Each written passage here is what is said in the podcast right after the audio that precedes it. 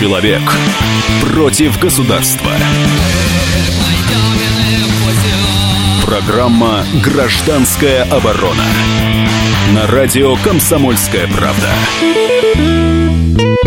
У микрофона политический обозреватель газеты «Комсомольская правда» Владимир Варсобин. А сегодня в «Гражданской обороне» мы будем осматривать, изучать свободу в интернете. А в России в 2015 году, как а, заявила э, международная правозащитная группа Агора, ну, это правозащитники, которые ищут э, любые нарушения свободы, э, они изучили на этот раз интернет. В 2015 году почти в 9 раз увеличилось количество блокировок интернет-сайтов, а число нарушений права на свободу интернета возросло с 2000 до 15 тысяч. Э, кроме того, авторы доклада насчитали 203 случая уголовного преследования за публикации в интернете, а к тюремному, то есть к реальному э, заключению были приговорены аж 18 человек. А вот сейчас у нас э, Надеюсь, будет э, связь э, с одним из докладчиков, который, в общем-то, изучал нашу свободолюбив... свободолюб... свободолюбивую сеть, интернет-сеть, это Дамир Гайнуддинов. А я представлю пока нашего гостя, это Дмитрий Николаевич Мариничев, это интернет-омбудсмен. Э, я так понимаю, Дмитрий Николаевич, что вы работаете с бизнесменами, там, деловая Россия, если не ошибаюсь. Да, добрый день, совершенно верно. Я представляю интересы компаний, компаний, предприятий, работающих в сети интернет и вообще занимающихся IT-бизнесом на территории Российской Федерации. А, вопрос для наших слушателей. Действительно, нужно ли э, в России э, контролировать интернет и где вот эта тонкая грань между контролем над интернетом и полной потерей свободы э, писать, свободы читать, свободы публиковать. Э, Дмитрий Николаевич, вот э, я вот как помню, в Госдума недавно приняла закон, по которому за обычный лайк можно сесть на несколько лет. То есть ты, ты, ты читаешь, допустим, в Фейсбуке какую-нибудь публикацию, тебе она показалась по душе, а ты совершенно не знаешь, что эта публикация уже признана или будет признана а, экстремистским материалом. Действительно, если я лайкну этот материал, то вот по нынешним законам, по новым, а, я рискую свободой. Да, совершенно верно, к сожалению, это так. Я, конечно, сам не разделяю принципов контроля интернета. Я считаю это совершенно неверной э, позицией. Но регулировать интернет э, это необходимо, потому что он так или иначе становится частью нашей жизни, частью государственной машины и государства в целом, взаимодействия людей. И он так же, как и правила дорожного движения, существует для того, чтобы комфортно ездить и не врезаться автомобилем. Также необходимо и э, регулировать интернет, то есть создавать для него регуляторные практики и правила. Но отнюдь, конечно, не контроль э, интернета необходим нам. 8 800 200 ровно 9702 э, наши телефоны. Также у нас работает смс-портал 2420. Не забывайте ставить буквы РКП. И я хочу вас призывать действительно ответить на вопрос. Ну, честно говоря, моя позиция, Дмитрий Николаевич, в том, что у нас в последнее время, вот пару лет, вот если наши правозащитники посчитали, что в 9 раз увеличился а, контроль над интернетом, цензура, то мне кажется, что она в 90 раз увеличилась, потому что вот последние данные, томский, ну, новость, томский блогер был приговорен аж к 5 годам колонии. За что? Он, э, его обвиняли по двум статьям. Действия, направленные на возбуждение ненависти либо вражды и публичные призывы к экстремистской деятельности. А в чем, в общем, что он сделал? Он э, э, опубликовал, точнее, лайкнул опять-таки э, текст, в котором что-то там обсуждалось, э, что происходит на территории Луганской и Донецкой области. Вот. А, а также э, Вадим а также он призвал к участию в несогласованной мирной акции и критиковал местную власть. А, вот скажите, были в нашей памяти случаи, когда э, за то, что, что а, я могу написать в своем блоге, что давайте соберемся против какого-нибудь Джека или против какого-нибудь мэра нехорошего, а, и вот за это может пострадать именно с точки зрения административного уголовного кодекса? Против ЖЭКа, против мэра я не слышал, честно говоря, чтобы дошло до какого-то финиша такого рода дела.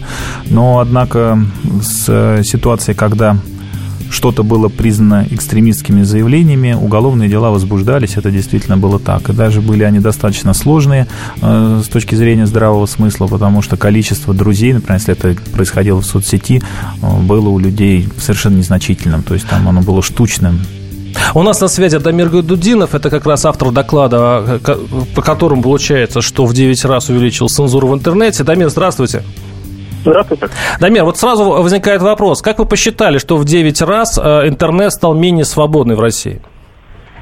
А, ну, мы на самом деле мониторинг э, ситуации свободы интернета ведем с 2011 года, и каждый год э, практически фиксируем увеличение. То есть мы просто сра- можем сравнить цифры, которые были получены в 2015 году с 2014. Например, видно, что увеличилось и количество уголовных дел, и количество заблокированных сайтов, и количество разных форм административного давления на пользователей, на провайдеров, на средства массовой информации. А, скажите, уголовные сроки, сколько людей получили вот за прошедший год именно за а, лайки и перепосты? А, но если говорить про реальное лишение свободы, то мы отследили 18 таких случаев. От нескольких месяцев до 5 лет лишения свободы. А как вы считаете, с чем связано такое усиление контроля над интернетом и к чему это может привести? Ну, я полагаю, что, во-первых, государство, в принципе, в последние года четыре, может быть, больше начало очень пристальное внимание уделять тому, как распространяется информация в сети, пытаясь взять интернет под контроль.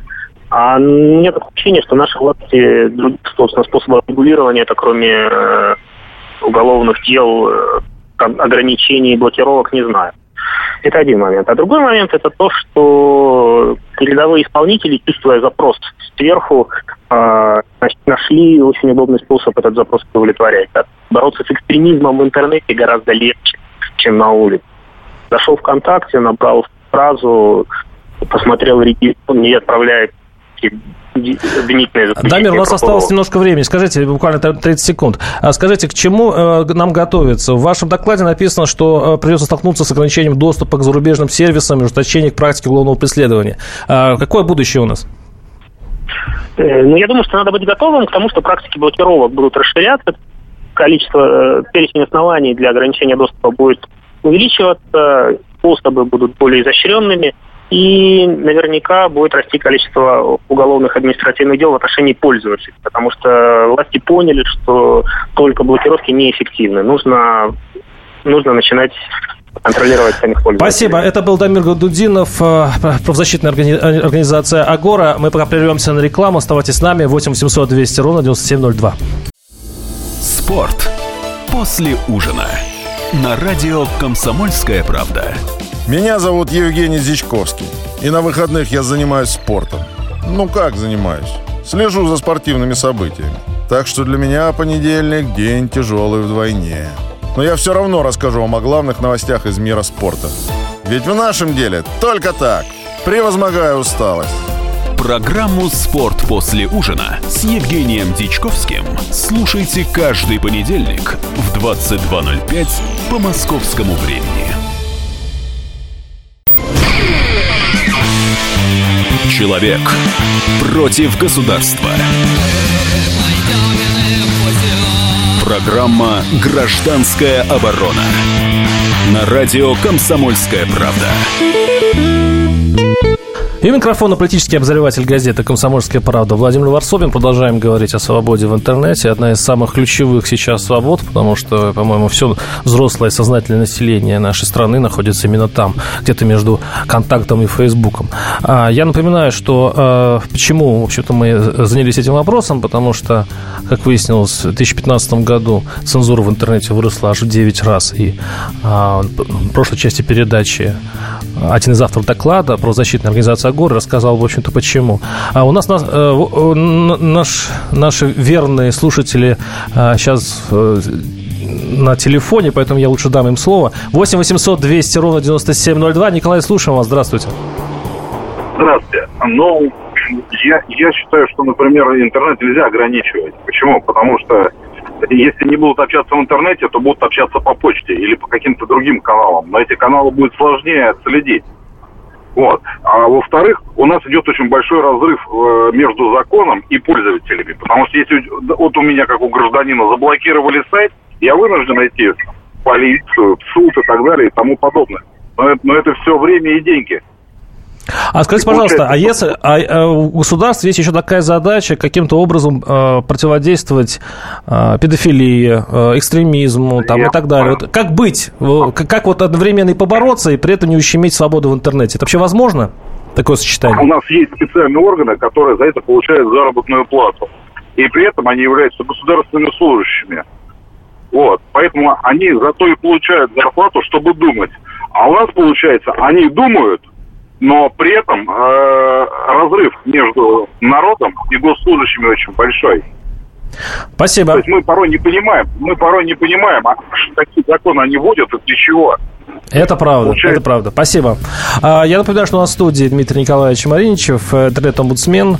А, Дмитрий Николаевич защищает бизнес от э, интернет-нападок и, ну, скажем так, защищает его а, интересы в интернете. Дмитрий Николаевич, вот как вам такая позиция? Ну, в некотором роде человек очень хорошо затронул тему. Если сравнивать те законы, которые у нас сейчас позволяют э, наказывать людей за инакомыслие, а я, например, скажу, что это действительно так, за то, что человек думает, то очень похож его пример, когда если человек пишет письмо своему другу и запечатает его в конверт и отправляет по почте, то за содержание этого письма никто как бы не накажет человека. А если человек напишет открытку, то неизвестное количество людей будет читать то, что написано в открытке. И его уже, соответственно, могут наказать за то, что он в этой открытке написал. Вот, в принципе, сейчас у нас законы построены ровно таким же образом, что если можно прочитать, то, соответственно, он распространяет или способствует какому-то э, нехорошему Дмитрий, сепаратизму. Дмитрий, да, я, я отвечу. Скажите, э, я прочитал э, какой-нибудь экстремистский материал, фашистский откровенно, я его лайкнул. И все мои 200 подписчиков увидели этот материал. В чем проблема? Я один из распространителей а, экстремистской продукции или там текста. Почему вы видите в этом нарушение прав? Потому что человек должен иметь возможность думать, а, высказываться на любое количество людей, по большому счету. И задача государства в том числе пропагандировать свои ценности и прививать их. И только когда общество одинаково думает, оно может охранять свои ценности. Я не верю в то, что за... Как вы страшное слово сказали, одинаково думает. Именно одинаково Иди... думает. Но не зря говорится, что мы вырастаем на одних и тех же букварях, поэтому нам не нужно ничего объяснять. А, собственно говоря, ценность нации, ценность страны, она и заключается в том, что мы культурно одинаковые, и у нас ценности одинаковые. Но думать по, по одинаково – это немножко другое, это, а, это, это же тоталитарное что-то. А, думать одинаково, мы с вами, кстати, думаем одинаково, как бы это ни звучало, а вот в другой стране, на другой стороне океана или на другой стороне моря или за горами. Люди такие же, как мы, но думают по-другому. И это действительно так. И язык наносит свой отпечаток, и культура наносит, много-много всего. У нас на связи Саркис Дорбинян, э, это э, представитель Роском Свобода, еще одна организация, которая защищает свободу в интернете. Саркис, здравствуйте. Да, я приветствую вас.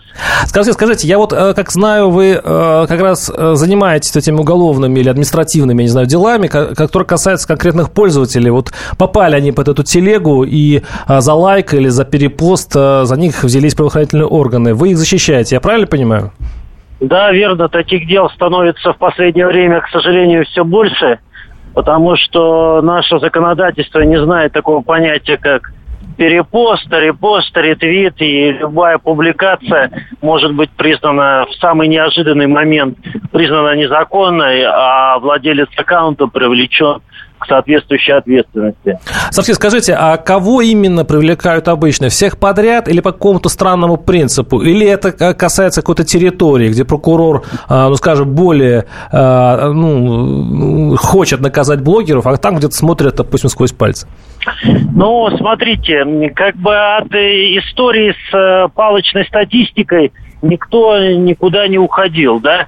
И поэтому, если появились составы в Уголовном кодексе и в Кодексе об административном правонарушении, значит, каждый месяц каждое структурное подразделение должно приносить определенное количество дел по указанной статье. И там-то, конечно, мало разбираются, кем являлся, да, владелец э, профайла в социальной сети. То есть нужно сдать план, правильно? Это, это плановая система. Это плановая система, да, и в основном это происходит в отношении сети ВКонтакте. Почему-то мы не видим совершенно дел в отношении Фейсбука. А вот ВКонтакте очень э, сильно полюбилась нашим правоприменителям. А вот во время каких-то местных выборов или в отношении каких-то гражданских активистов эта мера вообще используется на ура, когда э, те или иные органы могут найти информацию, размещенную в соцсетях, и размещенная еще раньше, до того, как она была признана да, экстремистской или противозаконной. Но закон не, обрат, обратной силы не имеет. Если я лайкнул материал, который еще не признан э, экстремистским, значит, я не нарушал закон. Или я что-то не понимаю? Нет, э, в данной истории-то как раз э, возникает много случаев, когда как раз есть да, эта обратная сила, и э, когда материалы признаются экстремистскими уже после того, как осуществились перепосты и репосты. Да? Вот. При этом надо понимать, что в интернете это все происходит моментально, а о принятых решениях государственными органами пользователям известно мало чего. Кроме того, обширного списка из тысячи позиций на сайте Минюста и реестров а, с еще с десятком тысяч сайтов, да, у пользователей нет никаких, никакой возможности проверить, а вообще запрещена эта информация mm-hmm. к распространению или нет. Саркис, какие обычно сроки дают э, обвиняемым и э, совет такой, что, что делать, чтобы избежать наказания? Ну, конечно, прям до реальных сроков доходит редко. Таких случаев, по-моему, всего несколько было по стране. Но, тем не менее, крупные штрафы, э, соответственно, условные сроки, это да, это возможно. Для того, чтобы избежать этого, ну, конечно, надо прежде всего внимательно относиться к тому, что вы собираетесь перепостить. Э, и сегодня действительно мы понимаем, что цензура в интернет-пространстве, которую когда-то называли фильтрацией, да, плохого трафика, она сказывается уже на самоцензуре, и когда каждый пользователь должен э, четко и детально продумывать то, что он собирается сказать или он собирается перепостить. Спасибо. Это был э, э Саркиз Дробинян, э, один из участников группы «Роском Свобода». Это э, группа, которая противодействует, точнее, содействует свободе интернету, в интернете. А, Дмитрий Николаевич Маринич, я напоминаю, у нас в студии интернет-омбудсмен. Дмитрий Николаевич, э, а можно вообще вышкалить нас, нас, интернет-пользователей? Вот э, Саркис сказал, что уже такая внутренняя цензура. Надо думать, что лайкаешь, надо думать, что перепащиваешь. И уже люди начинают думать, и они стали становятся все более лояльны. А это реально все-таки выдрессировать дрессировать интернет? Ну, конечно, да. Мы же с вами люди, поэтому все возможно. А, как в одном фильме говорили, помните, там и медведя можно научить курить, да? Или зайца там, я не помню точно как. Но это возможно, и вспомните там 37-й, 38-й год, э, не было никакого интернета, но точно так же за все, что можно было сказать на кухне, можно получить реальный срок и реальное наказание. Э, я не могу провести параллели, что у нас сегодня ровно точно так же, э, но принципиально это нехорошо, и моя человеческая позиция состоит в том, что это неправильные законы, их, конечно же, нужно отменить и отменить как можно быстрее, потому что сами по себе они уже начнут создавать напряженность в обществе. Каким образом? А, когда люди поняли, что такое свобода, когда они поняли, как это можно свободно общаться, обмениваться мыслями, а, двигаться вперед, узнавать что-то новое, с чем-то соглашаться, с чем-то спорить, где-то доказывать свою правоту. Это история, которую невозможно просто так стереть. И, соответственно, если начать сейчас это достаточно плотно задвигать или переучивать нас, как вы говорите, то это будет вызывать э, обратный эффект, обратную, обратную реакцию общества каждого человека. Я не вижу в этом смысла. Наши слушатели, слушатели в этом случае, они иронизируют. В Северной Корее интернета нет. Вот уж где вышкалили всех. В Северной Корее не было интернета, и, соответственно, люди не знают, что такое свобода. Если там говорить, опять же, по Макиавелли, э, по теориям управления государством, то у него конкретно сказано, что общество, которое было свободным, его невозможно сделать несвободным. Это приведет к революции а в этом обществе. Прервемся на рекламу. 8 800 200 ровно 97, наши, 9702. Наши телефоны. Оставайтесь с нами. Специальный проект «Радио Комсомольская правда». Что будет? Сегодня мы говорим о том, что будет завтра. Ведущие эксперты и политики делают свои прогнозы. В эфире Владимир Сунгоркин и Александр Яковлев. Программу «Что будет?» слушайте каждую среду в 19.05 по московскому времени. Человек против государства. Программа «Гражданская оборона» на радио «Комсомольская правда». У микрофона обозреватель газеты «Комсомольская правда» и Владимир, Владимир Варсобин. И только газеты, ну, видите ли, радио, а, поэтому я в эфире. И э, Дмитрий Николаевич Маринич вместе со мной э, в, в студии «Это интернет-омбудсмен». Мы сегодня говорим о цензуре в интернете. Я нашел очень интересную статью. Э, вот мы, мы очень много рассуждаем на тему, что как же так, свобода в интернете, ее нельзя отдавать, продавать, и ограничивая, нужно быть очень осторожным и так далее. А при этом по опросам вот я сейчас самую страшную цифру найду, 11% всего лишь э, россиян считают, что интернет должен быть совершенно свободным от правительственной цензуры. А, значит, 49% нашего населения считают, что в интернете должна быть цензура. А, такая вот, такой расклад, как вам? Люди, вообще-то говоря, э, за то, что каким-то образом надо ограничить интернет. Я так не считаю. Я думаю, что какой вопрос, такой ответ. И эти все сводки непонятно откуда и о чем. Наверное, спорить можно только с теми, кто пробовал устрицы, о вкусе устриц. И здесь, наверное, нужно задавать вопрос о свободе интернета с теми, кто живет сейчас в интернете и пользуется активно интернетом, а не просто опрашивать всех-всех-всех-всех э, граждан Российской Федерации, потому что все-таки технологическая грамотность у нас э, недостаточно высока. Недостаточно высока на сегодняшний день. ей нужно еще уделять значительное внимание, я бы даже сказал, конкретное внимание. Дмитрий Николаевич, ну не такой же степени, что 73% полагает, что в сети не стоит публиковать негативную информацию о госслужащих. До такой, 73%. До такой степени, потому что, значит, это только о том, что интернет воспринимается как СМИ, как конкретный источник, который переносит информацию, что не есть правильно, и не, это совершенно не так.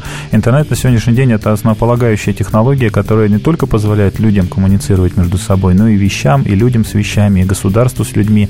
И опять же, не стоит забывать, что в ближайшем будущем нас ждет технологическая сингулярность, так называемая, когда... Мы схлопнемся? А, ну, мы не схлопнемся, мы скажем по-другому. Наши мысли будут открыты для мыслей других людей, и мы сможем коммуницировать не на уровне только голоса, но и на уровне сознания, знания. А это говорит о том, что нечего нам будет скрывать и нечего нам будет бояться. И к этому надо спокойно, абсолютно нормально идти. И как раз только чистота сознания, это вот здесь вот религия нам в помощь, она пропагандирует именно эту политику, что будь э, свеж и чист в мыслях и в поступках своих, да, если мы начинаем э, что-то грязное в мыслях, то запрещай, не запрещай, штрафуй, сажай, что не делай, все равно само общество будет больным. Как раз технологии, интернет позволяет, можно сказать, приблизиться к Богу, приблизиться к религии, к пониманию религии. Ну, просто интернет-проповедник, хочется все время сказать аминь. 8 800 200 ровно 9702 наши телефон, напоминаю, вопрос вопрос стоит, все-таки стоит ли а, цензурировать интернет, нужно ли его ограничивать, э, его свободу. Вообще в, в России два пути, два пути наметил, хотя здесь звонок 8 800 200 ровно 9702. Александр, слушаем вас, здравствуйте. Э, добрый день. Здравствуйте. Активный интернет-пользователь, участвую в обсуждениях. Я явственно вижу, как у нас в России существует цензура.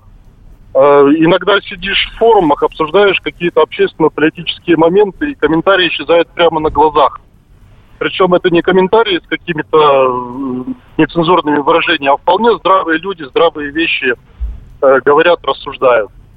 Мне кажется, что элита себя защищает. Это принцип самозащиты.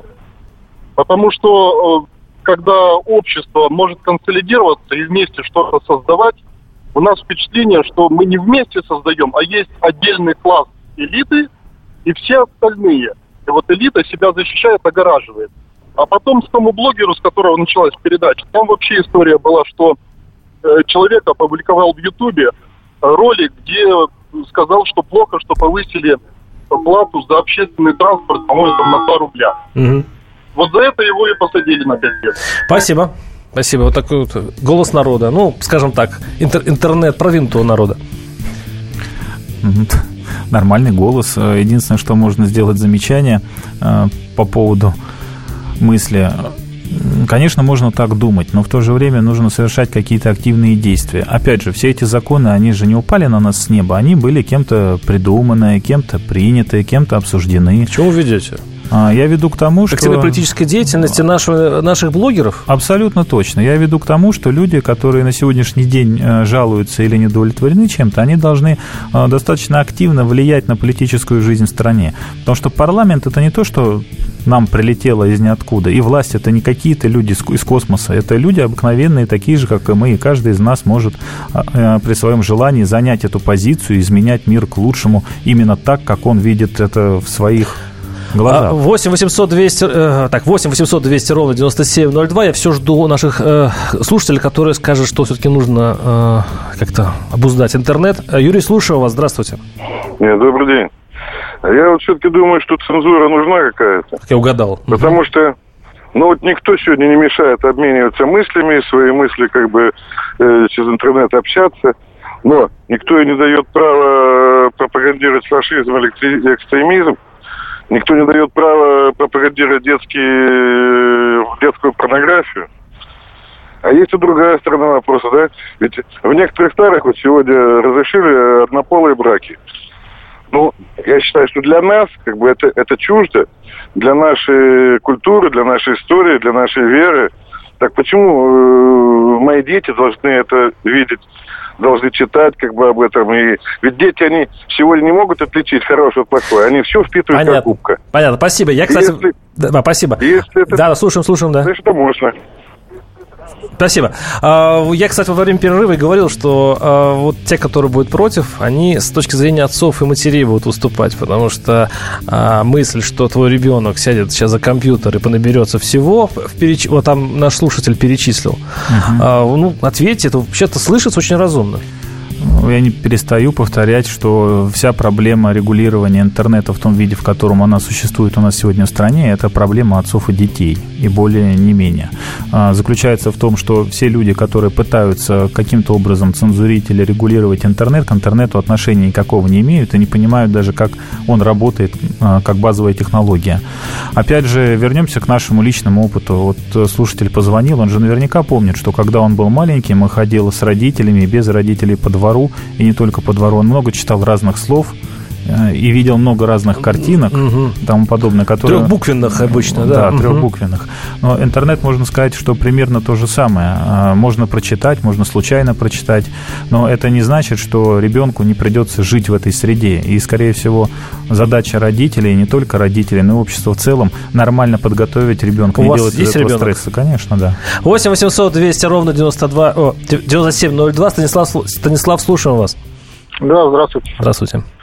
Э, постоянный слушатель. Значит, я сразу хочу сказать, что путаются два понятия. Первое – это педофилия, значит, однополые браки и тому прочее. И второе – это критикование существующей, существующей власти.